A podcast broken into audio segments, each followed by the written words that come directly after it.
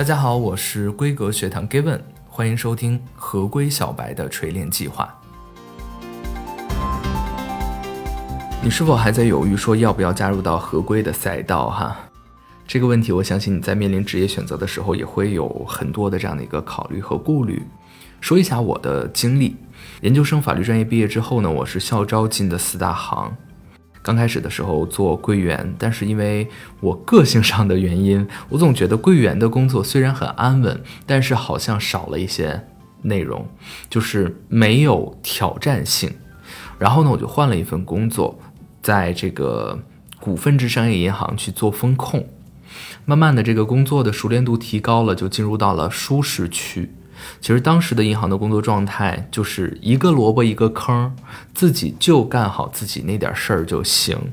所以说，慢慢我就意识到，如果继续待在这里重复的做一件事儿，我就算做了十年，也只是在重复第一年所掌握的那些知识。我的这些知识绝不会随着时间的增加而成长。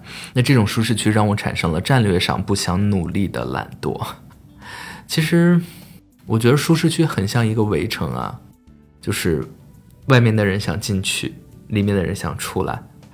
留在舒适圈呢，它意味着你要舍弃成长，去得到安稳。其实说白了就是躺平嘛。那这个舒适区里面，其实除了舒适，真的啥也没有。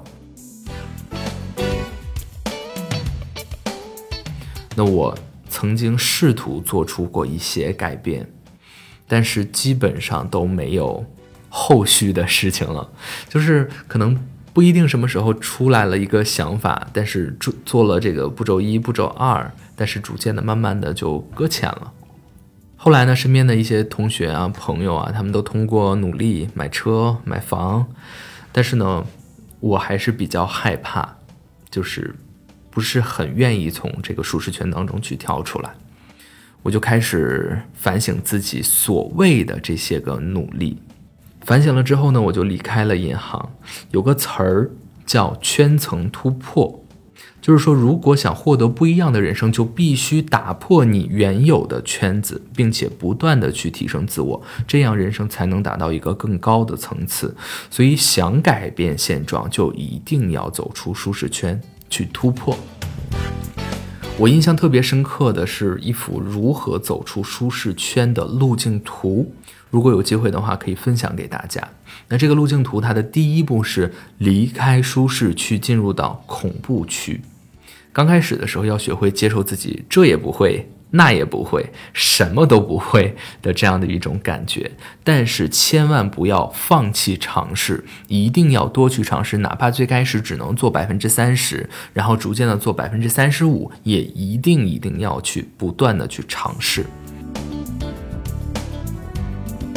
第二步呢是进入学习区。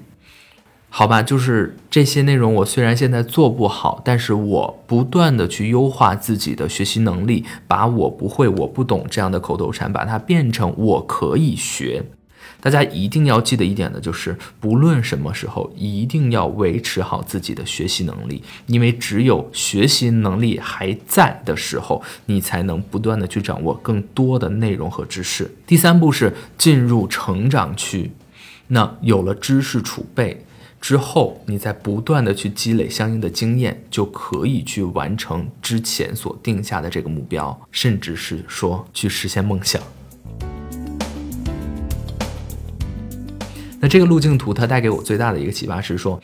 改变自己最快的方式就是做你害怕的事儿。其实我相信大家有的时候也会有这样的一个感受。那我也会时刻的去提醒自己，只是说暂时做不到这件事儿，并不是永远做不了这件事儿。所以害怕的时候，咱们先不要忙着下结论，说我不行，我干不了，我不会，而是先试着去看看到底是哪儿不行，再做决定，再去调整自己。那离开银行之后呢？是二零一八年，我当时就在想，是不是要从事自己的法律本行，去律所，或者说去企业当法务。二零一八年这一年是我印象特别深刻的一年，因为二零一八年被看成中国企业强化合规管理元年。为什么这么说呢？主要是因为两点：一是这一年中国某企业它的这个合规整改不力，被美国政府再次重重的去处罚了，引起了全社会的广泛关注。那合规这个专业词汇才被大家熟悉起来，也被国内政府和企业去重视起来。二是呢，这一年中央高层领导积极倡导企业合规，并对企业。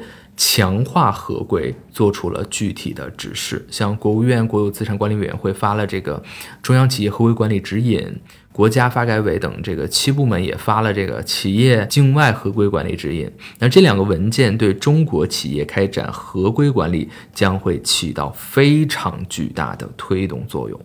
那试图通过行政主导方式来推动中国企业全面建立合规管理体系，而在接下来的这几年中呢，更多的合规文件和指南都发布出来了，而且随着企业合规不起诉制度的试点，让很多的公司认识到合规的重要性。所以说，二零一八年国家层面把企业合规经营提到了前所未有的高度。那也因此把二零一八年称作中国企业合规工作的元年，再合适不过了。合规管理体系建设在企业内部被重视起来，那企业对合规人才的需求量也会变大，合规管理人才之后的发展空间也是越来越大的。那在这个时候呢，我陆续收到了很多合规的面试，其实这也说明合规的这个职位需求确实很多。这个时候没有合规专职工作的经验，如何去拿到 offer？后期的节目会给大家继续的来分享啊。之后呢，我选择去了一家国企去做法务合规的工作。其实当时国企的情况呢是法务和合规都由我一个人处理。那会儿我。就认为说法务和合规的职能差不多，那工作的内容应该也差不多。但是随着这个工作经验的不断的一个积累，哈，我就意识到了法务不是合规，合规也不是法务，看似类同，实则不同。去年三月。企业合规师正式加入了中华人民共和国职业分类大典，他得到了国家的认可，成为和律师、会计师、审计师等这个并驾齐驱的一个职业。那我当时就觉着，合规师的职业生涯已经开始变得更宽了，而且市场需求更多了。于是呢，我就认为深耕合规赛道，它是一种趋势。那说到这个趋势，给大家讲一个。嗯，小故事说，这个电梯里面坐了三个人，一个人呢他不停的原地跑，一个人呢他不停的做俯卧撑，还有一个呢他不停的用头去撞墙。等电梯到了顶楼了，顶楼的人问说：“你你们怎么上来的？”其中一个人说：“我是我跑上跑上来的。”一个人说：“我是做俯卧撑上来的。”还有一个说：“我是拿头撞墙撞上来的。”其实他们都忽略了。电梯的作用，跑步也好，俯卧撑也好，撞墙也好，这种自身的努力固然很重要，但最重要的因素不是这些，而是他们都坐在这个电梯里。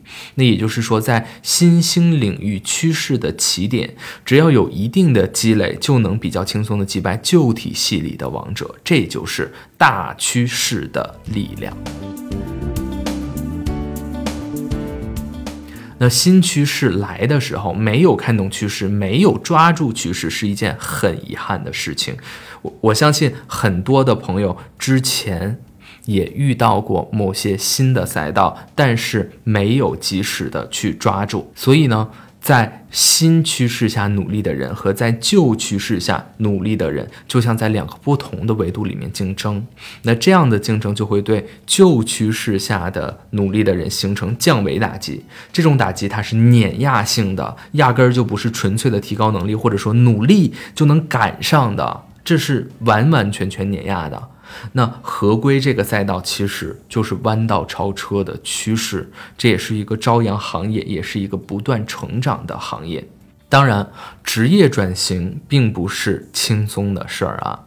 那个时候呢，我又遇到了一次选择，要么是去一家拟上市公司担任董秘，还是去世界五百强企业做合规。于是呢，我想了很久，但是最终我选择去做合规。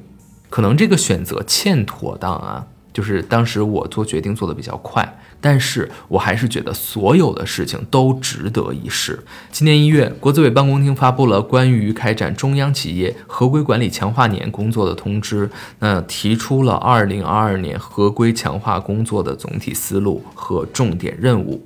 四月份的时候呢，国资委发布了中央企业合规管理办法公开征求意见稿，那这也释放的信号。非常非常清晰和明了了。那我希望听到这个节目的你不要再犹豫了，拥抱趋势，大胆的来跳到合规的赛道上来。我是 Gavin，下期见。